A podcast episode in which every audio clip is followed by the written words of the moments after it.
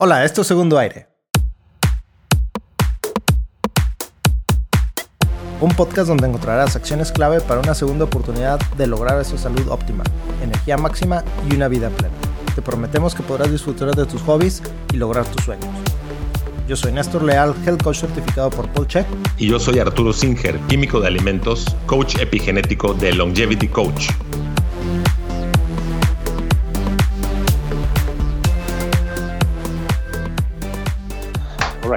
¿Qué tal el tema de los preppers? Eh? Ah. Está, está bien loco porque son cosas que pues estás, estamos tratando en casa de, de estar contentos y quitar ese grim look y ya no hablar porque pues ahorita desayunamos, comemos y cenamos coronavirus y vemos ah. las estadísticas, cómo van.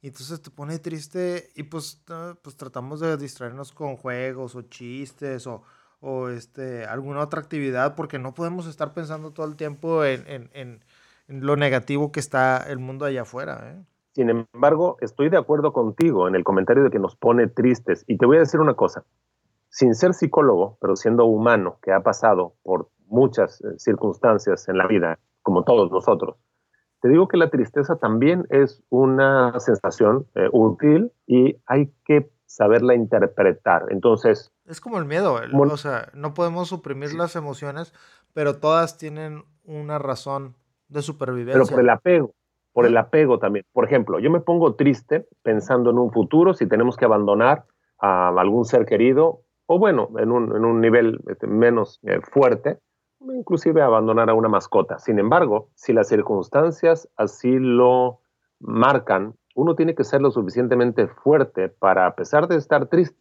hacer lo que le toca hacer y no caer en depresión que te inactive. La emoción no la puedes reprimir, ahí está, pero hay que ver qué te está diciendo y qué hay que hacer para resolverlo, ¿verdad? Y cómo la usas para entender, hacer alguna adaptación a la circunstancia, darle trámite y continuar con la vida porque mientras uno esté vivo, uno tiene esa obligación para con uno y para los que dependen de uno de estar lo mejor posible y de llevarlos hacia el mejor lugar posible, ya sea físico o emocional, mental. Mm, todo esto son temas de frustración, ¿no? Son temas de frustración que están pegaditos a eh, una posible depresión que te puede dar por la impotencia que a veces sentimos eh, ante las cosas que no podemos cambiar o controlar. Frustración es el tema de hoy, ¿verdad? Frustración. No, me, no sé si me gusta cómo lo expresaste, pero sí. Estoy frustrado. Estoy frustrado. pero ¿sabes qué? Es que fíjate, tengo tiempo ya estudiando el budismo y nunca había usado esta palabra frustración. En inglés o en español le llaman sufrimiento. Mm. Pero lo que pasa es que la palabra en sánscrito, dukkha, se queda corta en traducción al español o al inglés. Entonces, dukkha significa frustración, ansiedad, preocupación, agitación. Entonces es una serie de emociones que todas engloban en esta palabra dukkha. Entonces cuando escuchas de que la causa del sufrimiento es el deseo, pero como que la palabra sufrimiento se queda corta, ¿no? Si dices frustración, si dices agitación, si dices, o sea, le empiezas a agregar otras emociones, entonces vas a entender lo que realmente es, dukkha. ¿Cómo se escribe dukkha? D de dedo, U, K, K-H-A, que no recuerdo si son dos Ks y la H. Lo ponemos en las referencias del podcast. Sí, lo ponemos. Me estaba equivocando el orden de la H. Ah, lo que pasa es que, bueno, ha cambiado conforme ha avanzado el tiempo, pero fíjate, en sánscrito o en pali es D-U, eh, perdón, en pali es D-U-K-K-H-A, como lo dije. Y en sánscrito es D-U-H-K-A. Bien. es, el, es el concepto budista comúnmente traducido como sufrimiento, dolor, insatisfacción, estrés, ¿verdad? Entonces, pero todo esto sucede porque queremos que las cosas nunca cambien, pero hemos visto cómo el mundo ha cambiado enormemente en las últimas dos semanas. Bueno, o queremos hacerla hacerlas cambiar y no podemos. Y te doy un ejemplo tangible, actual. A mí hace unos días, uno de mis gatos me clavó una de sus uñitas abajo de la uña de mi dígito pulgar de la mano derecha. Y se me ha infectado y se me ha inflamado. De hecho, me desperté hoy temprano del dolor que me ocasionó esto, sin yo poder hacer gran cosa, sin tomar ninguna medicina y hasta ahora no lo he hecho ni lo voy a hacer, pero para controlar mentalmente esa frustración y ese dolor, entonces yo a propósito utilizo estas em, experiencias que me suceden para hacerme más fuerte, hacerme mentalmente más fuerte. Y en el caso extremo de no tener medicina o de no tener otra forma de darle la vuelta, pues cambiar mi actitud y aprender a manejar ese dolor.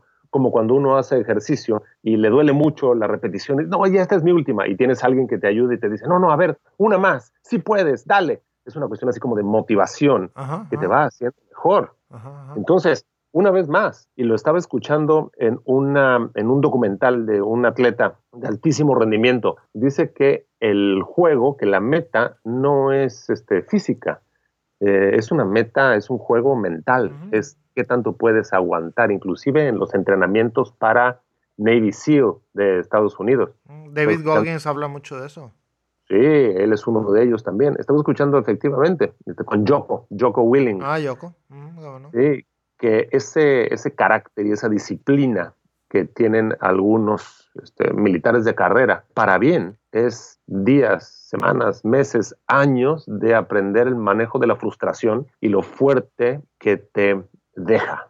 Fíjate que para el manejo de frustración yo recomiendo una herramienta, digo, los que quieren entender y trabajar el budismo se puede hacer, pero mm, si lo quieren verlo de una manera más secular, el estoicismo pensadores como Marco Aurelio, como Séneca, como Epicteto, tenían metodologías precisamente para evitar esta, esta frustración. Y una de ellas es decir, ¿por qué me voy a preocupar de algo que yo no puedo controlar? Si yo lo puedo controlar y yo puedo hacer algo al respecto, pues adelante, lo hago. Pero, por ejemplo, si el precio de la gasolina subió o bajó, ¿lo puedo controlar yo? No. Entonces, ¿para qué me frustro? Sí, me duele porque me va a costar más a mi bolsillo, pero no puedo hacer nada preocupándome, ¿verdad? Es correcto por un lado y por otro lado, no es que te duela, o sea, eso que nos han enseñado que le duele pagar, es terrible, no te duele. Solamente te gustaría aceptar o que hubiera una entrada de dinero antes de que hubiera una salida de dinero, pero eso no debe ser motivo de dolor. Ni físico, porque hay gente que inclusive hace la cara, no, no, es que me, estuvo carísimo, o sea, a ver, no es correcto eh, esta asociación que se ha hecho. Uno paga lo que tiene que pagar y ya, y lo que te duele es si te das un golpe o si te clava la uña un animal o etcétera, ¿no? Entonces. Es, un decir que. También.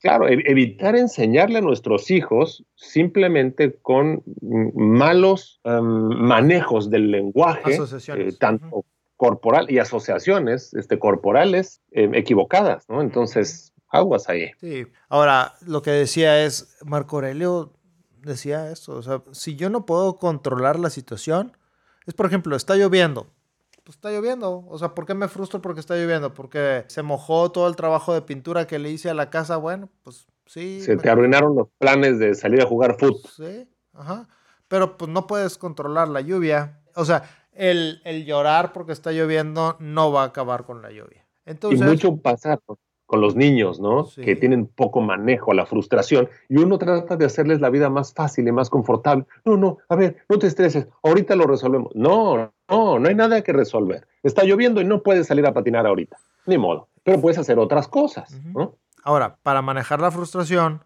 uno es entender que todo cambia, que no hay nada permanente, es decir, que el día de mañana las cosas no van a estar como ahorita. Y dos, cosas que no podemos controlar, no tiene caso preocuparnos por ellas. Entonces, creo que esos, esos dos recursos, suena muy fácil decirlo y requiere mucho entrenamiento. Hay que ejercitarlo, es correcto, hay que entrenar. Ajá, ajá. Seneca tenía varios ejercicios, por ejemplo, decía, eh, durante un mes eh, voy a comer puro arroz y frijoles, necesito comer como pobre para que el día que me quede en la calle, si me llegara a quedar en la calle, ya sé lo que es comer como o puro arroz y frijoles donde no tengo para otras cosas. O inclusive dejar de comer eh, de forma de ayuno. Otra de las cosas que hacía Seneca es que se ponía la ropa más rota y más vieja. Justo iba a decir. que, podía y se presentaba ante el Senado vistiendo así. Entonces él decía, bueno, ¿qué es lo peor que pueda pasar? Que la gente me juzgue por lo que traigo puesto. A ver, me voy a enfrentar a esto para hacerme fuerte, para que ya no me afecte. Entonces, se iba liberando de un montón de estructuras, estructuras sociales. Y entonces el día de mañana, si traes chanclas o tres tenis o tres zapatos y no hay un código de vestimenta especial o no estás en una, en una planta donde tengas que utilizar ciertos zapatos, Este, no pasa nada, te sigues sintiendo tú y ya no vales por los, las chanclas o los tenis o los zapatos que traigas, sino son otros tus valores. Por ahí mm, voy a poner en, el, en la bibliografía un libro de estoicismo que leí hace un par de años. Fabuloso, es gracias. Una, es una gran introducción al estoicismo. Es un libro que yo recomiendo que la gente la tenga lo tengan en el buró de su cama. Todos los días lees dos, tres parrafitos. Un pedacito, claro. Sí, y con eso es suficiente para decir, oye, sí es cierto, nunca lo había visto de esa manera, no puedo hacer nada al respecto, ¿por qué me preocupo? Sí, o sea, es diferente a lo que yo estoy acostumbrado, pero no pasa sí, nada. Y Tim Ferriss, ¿eh? y Tim Ferriss también, este, al, cual escucho mucho su podcast. Sí, yo también. Y, he leído sus libros y es uno de mis héroes en vida, digamos una de las cosas que también dice es no estresarse y no hacerse mucho problema cuando las cosas este, no salen como uno quiere, cuando las cosas te salen mal, este, pero tampoco eh, estresarse y sentirse todopoderoso cuando las cosas te salen. O sea, tratar de mantener una línea de conducta donde eres pues precisamente estoico. Ni hay cosas que te hacen eh, enormemente feliz, ni hay cosas que te hacen enormemente este, desdichado y frustrado, aprender a flotar en esa media, medianidad, si se pudiera entender de esa forma. Ah, la atrocidad que he hecho del lenguaje. la atrocidad del lenguaje. Fíjate que estoy buscando el libro porque no lo encuentro. Nada más quería, como lo, lo mencioné, quería dar el título y después ponerlo. Pero bueno, mientras seguimos platicando, yo lo acuerdas. en mi librería, porque, en mi, libre, en mi biblioteca, porque sí, sí lo tenía, este, y creo que es buen momento para volver a, recordar algunos de los, de los temas aprendidos. Claro, y también otra de las cosas que platica mucho de este tipo de eh, filosofía, Tim Ferriss, es entender cuánto es lo que realmente necesitas para ser feliz. Porque hablando y retomando el tema del podcast anterior de los preppers, uno podría sentirse triste, frustrado, etcétera, porque pues, a ver, si dejo mi casa, pues dejo mi super tele que me costó tanta lana y que me gusta tanto ver este, mis series y todo lo demás. ¿Cómo voy a vivir sin mis series? Digo, poniendo un ejemplo absurdo, ¿no? Y te das cuenta de que la vida eh, es posible sin tu gran tele y sin tus series, tal y como era antes de que existieran estas grandes teles y las series. Entonces, nos han generado una estructura de necesidad que es irreal y someterse a, como tú bien lo mencionaste, a periodos sin estas cosas que crees que te hacen enormemente feliz y darte cuenta de que hay otras cosas que también te hacen enormemente feliz y no dependen de eso que tenías, que es posible que en un futuro ya no tengamos, creo que es un ejercicio muy valioso y no depende de si tu gimnasio está abierto o no. Totalmente de acuerdo. Realmente necesitamos muy poco para ser felices. ¿eh? Yo lo he pensado eh, en los últimos años. Sí, tener bienes materiales y gastar dinero y comer rico y gourmet eh, nos hace feliz, pero es temporal. Al final, toda la diversión, toda la felicidad es temporal. Entonces tenemos pequeños como momentos que ya los juntas y eso es lo que dices tú, ah, pues estoy feliz porque pues esos pequeños momentos me dan pequeñas felicidades. Pero, por ejemplo, a lo mejor te hace feliz ir a comprarte, no sé, eh, ¿qué te gustaría comprar ahorita? Fíjate que pensando exactamente en eso, gran parte de la ansiedad que se respira a nivel social es por eso, porque hay cosas que antes sentíamos que nos hacían felices que ya no podemos hacer y entonces nos sentimos infelices, sin dar el siguiente paso que es, bueno, eso ya no lo puedes hacer, pero ¿qué es lo que sí puedes hacer? Es increíble, agarras un jueguito de mesa, el que sea, y te pones ahí con quien estés a jugarlo y te sueltas a las carcajadas de algo que ya estaba perdido. Sí. Porque si no era la otra actividad, no eras feliz. Y ahora te das cuenta de que con otras actividades también puedes ser feliz. Sí, sí, cosas, digo, ahorita hay distanciamiento social, pero cosas en familia, en pareja, con tus hijos, pueden hacerte feliz, ¿verdad? Nada más es, es cuestión de cambiarlo. A lo mejor los hijos va a llegar un momento en que se van a hartar de estar ahí en, en la consola de videojuegos y entonces dices, ya, ahora sí ya me cansé. Bueno, ¿qué? Pues vamos a, a, jugar un juego de baraja. Entonces, respondiendo a tu pregunta, en este momento, ¿qué me haría feliz? Poder comprar un buen pedazo de carne orgánica y o de pastoreo y al rato poder echarlo sobre unas brasas, echarle un poco de sal y disfrutarlo con quien esté a mi alrededor. ¿Y cuánto tiempo te va a durar esa felicidad? Bueno, es una felicidad doble o triple. Uno, porque compartes, ¿no?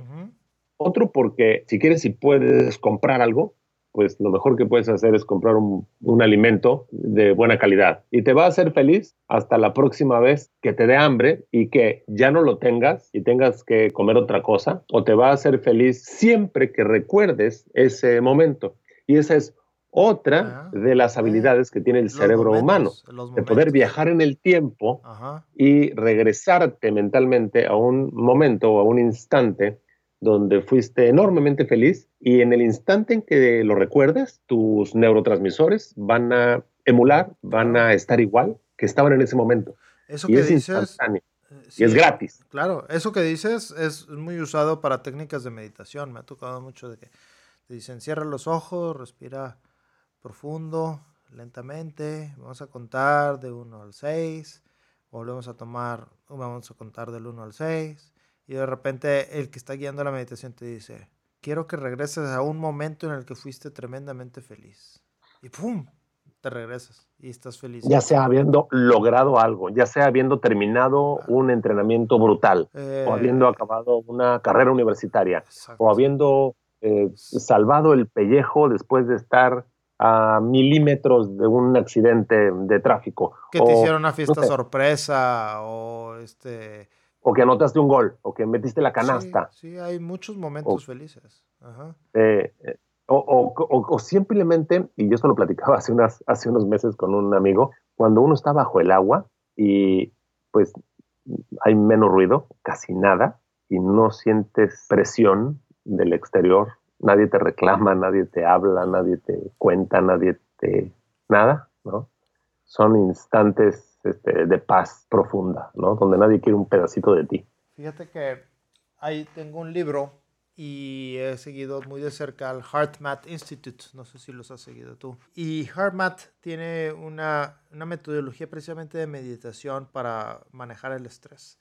Tú puedes hacer un programa de certificación para entrenarte como entrenador de HeartMath y es una metodología que le enseñan a, al menos en Estados Unidos, se le enseñan a bomberos, policías, eh, guardias de seguridad, personas o rescatistas, ¿sí? De, del 911. Les enseñan esta metodología precisamente porque ellos están en situaciones de mucho estrés y tienen que manejar esas frustraciones, esos estrés, a través de, eh, el control de, de, las emociones, por así decirlo.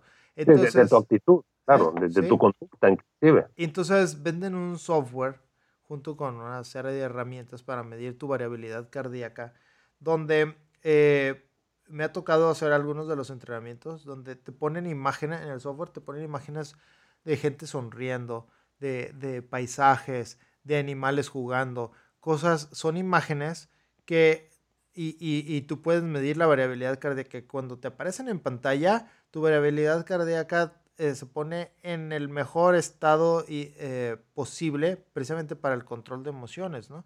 Entonces, lo que, si este bombero está ahí frustrado con todo el calor, el fuego, tratando de rescatar a la persona que está gritando en el cuarto de al lado, y entonces él tiene que, aparte de que estar bien presente de todo lo que está haciendo, tiene que estar también pensando en, en, en, cosas que lo hagan feliz para poder manejar ese estrés, ¿verdad? Entonces, básicamente, eh, puede ser para todo tipo de actividades. Ahorita digo, estos son de alto riesgo, pero si te sucede algo, eh, simplemente que chocaste o que eh, te robaron o algo que podríamos llamar como pequeñas desgracias, bueno, al menos tienes vida, no, no, no pasó a mayores. El manejo del estrés con imágenes dices, bueno, al menos esto, al menos lo otro. Y, o sea, ves lo positivo, rescatas lo positivo y te mantiene, te mantiene feliz. Quiero proponer una, una metodología que se hace sin ningún equipo y sin ninguna inversión de ninguna cantidad de dinero, sin mencionar ninguna marca. Y eso es, cada uno de nosotros deberíamos todos los días hacer una actividad que nos incomoda, que nos, que nos frustra y, aprenderla a manejar. Por ejemplo, hay gente que no soporta ponerse un calcetín de un tipo y, y otro calcetín de otro tipo. A lo mejor tú te ríes y dices, es una tontería, pero si esa persona que le molesta lo hace y puede aguantar una o dos horas así, ya está este, aprendiendo a manejar su frustración. Y a lo mejor es una tontería, pero es muy útil. En mi caso, que me está doliendo el, dedo este, eh, arañado desde hace varias horas, estoy aprovechando esa situación, esa circunstancia, para ver qué tanto soy capaz de aguantar ese dolor y esa molestia. Y te voy a ser perfectamente honesto. Hace un par de horas estuve a punto de este, cancelar la grabación del podcast de hoy, de lo mal que me estaba sintiendo. En un instante respiré profundo, puse música y me cambió inmediatamente música de mi música este, favorita, de la que utilizo para, enfocarme, que es de Hans Zimmer, la, la, música de Time de la película, este, en particular. Wow, me regresó en cuatro o cinco minutos al estado en que me encuentro este, grabando el podcast el día de hoy. Entonces, qué importante es poderlo hacer. Por ejemplo, aquí en Mérida, que hace muchísimo calor, ponte al sol, ponte al sol un rato, que te dé calor. O sea, no luego, luego busques el confort, sino a ver cuánto tiempo puedes funcionar. A ver, a ver qué pasa contigo. A ver, Arturo, en qué te transformas cuando el calor es insoportable y qué tan insoportable es, ¿no? Eh, los baños de agua fría que hacemos, ¿no? A ver, ¿a poco está tan fría? Oye, es que me levanté en Puebla y hay cero grados. ¿Ah, sí? A ver, a ver qué tanto aguanta, a ver qué, y qué te va a pasar, y qué, o sea, probar tus propios límites. Pues, lo que me pasó cuando fui a la selva. Ajá, exacto, esa semana que estuviste. Sí, yo tenía, odio el calor, pero pues me fui a meter a la selva con mosquitos, con... Fue una semana, ¿no? Fue, una semana, sí, una semana de ayuno, con calor y sin bañarme. Wow. Bueno, obviamente que estaba solo, ¿no? o sea, sin pareja me refiero. sí, había amigos, había... Pero todos estábamos en el mismo ejercicio, ¿no? O sea que, sí, apesto, todos apestan. O sea, no es como que voy a ir a una fiesta ahorita. ¿eh? Oye, fíjate qué curioso, hubo un día, nos, la instrucción era, si te vas a bañar, nada más te puedes ir a bañar al río, pero sin jabón. Pues mira, lo que sucedió es que pues algunos ya no aguantaban, iban y se metían al río y así como que quitarse un poco el sudor. Curiosamente los mosquitos les volvían a, eh, o sea, al salir bañados y limpios, este, eh, los mosquitos los empezaban a atacar. Entonces, como que vas generando una serie de, de, aromas, de un pues buque te vas integrando a la naturaleza y las bacterias de la piel hacen su trabajo y claro, todo va funcionando como debe. Y te camuflajeas contra los mosquitos. Sí. bueno, y hablando de mosquitos, el otro día estábamos haciendo ejercicio aquí en la calle, ahí en redes sociales se puede ver la llanta que conseguí, estábamos moviendo la llanta. La, la, pudiste romper finalmente o qué? No, imposible de romper. Al rato voy a volver a intentar. Bueno, la cosa es que los mosquitos me estaban comiendo los tobillos. Ajá. Y sin embargo, terminé mi entrenamiento y los ignoré y fue una de esas este, cosas altamente este, desesperantes y frustrantes y generadoras de ansiedad que este, pude controlar. Entonces, ese tipo de retos que uno se pone, que no incluyen eh, ir a ningún lugar o, o, o inclusive invertir ninguna cantidad de recursos, son sumamente satisfactorios considero yo. ya que terminas el rato, sí, obviamente fue frustrante durante esa semana porque estoy aquí, porque el calor, porque los mosquitos, que mi comodidad en la casa, el aire Mi tele, mis series. Pero ¿qué me pasó? Aquí estoy, sí, mi tele, mi series. Aquí estoy y me siento muy bien de haber logrado un reto. Imagínate. Oye, ¿te fuiste con tu perro? ¿Eh? Espérame, ¿te fuiste, con tu, ¿te fuiste con tu, tu perro o no? No, no, no, a Perú no. No, no, los dejé encargados. ¿Ves? Entonces también, inclusive extrañar a tu mascota, ¿no? Sí, y bueno, fue por tres semanas, porque, o sea, en la selva estuve una semana, pero estuve de viaje otras dos. Entonces, sí, mis mascotas las dejé, las dejé encargadas. Este, se quedó, se quedaron un par de buenos amigos en la casa, cuidando las, a las mascotas y cuidando la casa. Pero, pero sí dices, no, es que sin mi perro no voy a poder vivir. No, sí, sí puedes. Así es. Oye, los perros también se frustran, se, se ponen. Así es, esto. Sí. y, bueno, al final, fíjate, porque esta semana estaba pensando, oye, hay un, si, si se pone todavía más feo esto y no hay comida, yo ya sé que mínimo puedo sobrevivir una semana sin comer. Mínimo. Obviamente. Pero con tu Armor Coffee en la mañana. Ah, no, pues mejor. O sea, sí necesitas grasa también para ponerle al, café. Sí, pero, o sea, yo sé que una semana no me voy a morir. Entonces. Este, ¿Cuántos kilos bajaste en esa semanita? Recuérdame. Como 7 kilos, 8 kilos. Wow, casi de a un kilo por día. Sí, pero se aceleró al final. O sea, no, es, no era como un kilo diario. O sea, tú sabes que es una curva como exponencial. Oye, qué interesante. Ajá. Qué interesante. Ajá. Pero vamos, a lo que voy es que hay gente que dice, es que si no como, eh, me voy a poner súper mal. Por una comida no pasa nada. Yo, yo, mi entrenamiento de, de, de, ayuno lo hice gradualmente hace muchos años cuando hice mi primer reto de un día. Dije, wow, un día sin comer, ¿cómo lo voy a hacer? y me dolía la cabeza y no, no, no, o sea, sí fue, y estás porque estás pensando todo el día ¿Cuántas horas faltan para no comer? Y, ahora, ¿qué vas a señora? No, nada. ¿Cómo que no? No. Este. Pues, al, rato vemos, a ver ahí qué, hay, a ver qué sobra. Ay, ese pasó la hora de la comida. No, ¿sabes qué? Quiero hacer ejercicio antes de comer y, mejor hago unas vueltas y...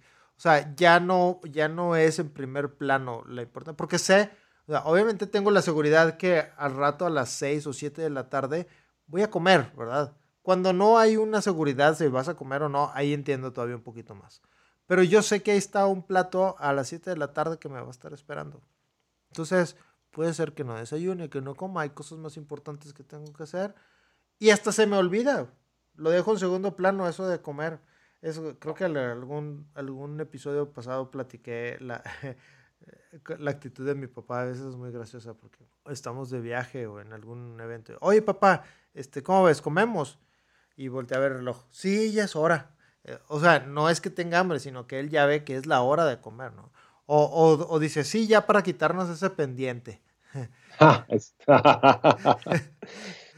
es, un, es, un, entrenamiento, es un condicionamiento, ¿no? Sí, sí, sí. Y bueno, pues él fue condicionado por muchos años de trabajo en la empresa donde trabajaba, donde laboraba él este, pues desayunaba a las 7 de la mañana y él tenía que, pues para seguir sus labores, comía a las 12 y cuarto, 12 y media. Entonces llegaba a la casa muerto de hambre a las 6 y media, 7 de la tarde. Recuerdo muy bien, él llegaba, lo primero que hacía al entrar y saludar a todos era ir a la cocina, abrir el refrigerador, sacar un queso y unas aceitunas. Eso, era, eh, eso es lo primero que hacía llegando a la casa. Cortaba un pedazo de queso, unas aceitunas y un vaso de agua. Y ya, con eso aguantaba para la, cena. Pero él fue condicionado por 30 años de trabajo en la misma empresa de desayunar a las 7 de la mañana, comer a las 12 y cuarto, 12 y media, cenar a las 8 de la noche, con un snack a las 7 de la tarde de queso y así. Condicionado. Y ahorita que está en casa, hace exactamente lo mismo. Y hablando de estar en casa, ahora, ¿qué tan importante crees que sea condicionar a la familia a reunirse en la cocina por lo menos una vez al día para comer.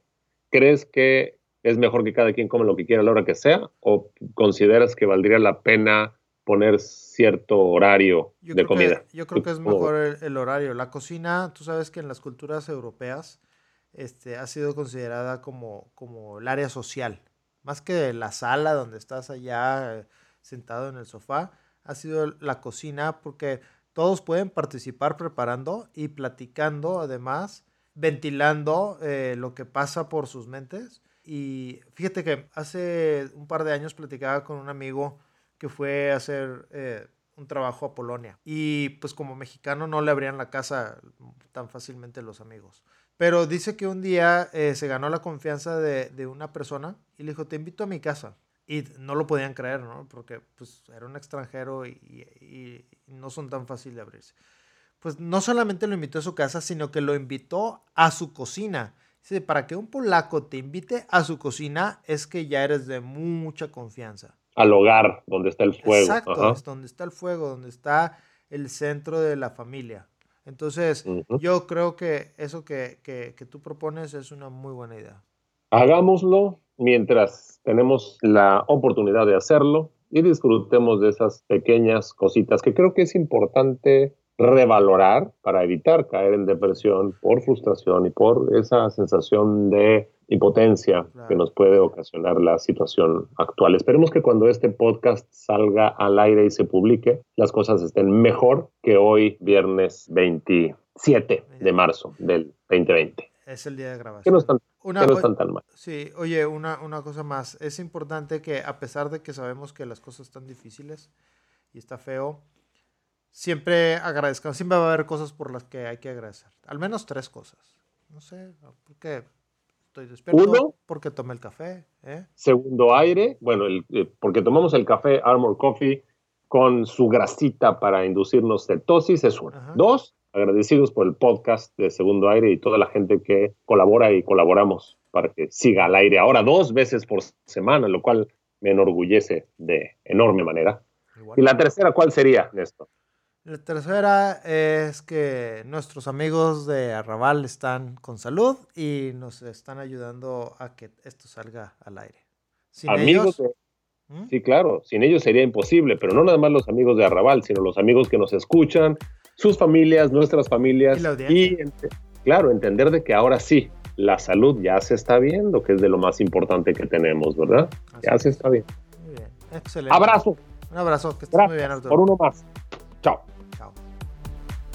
Esto fue Segundo Aire. En la descripción del programa encontrarás nuestros datos de contacto y las referencias de los temas de hoy. Recuerda que puedes tener una consulta privada con Arturo Singer Longevity Coach y visitar la tienda épica de Néstor Leal. Si te gustó este podcast, suscríbete dejándonos una reseña y compártelo con quien esté viviendo un segundo aire. Este podcast fue producido por Arrabal Studio. Productores ejecutivos Carlos Urrutia, Chaco Urrutia y Javier Martínez. Grabación y edición por Javier Martínez.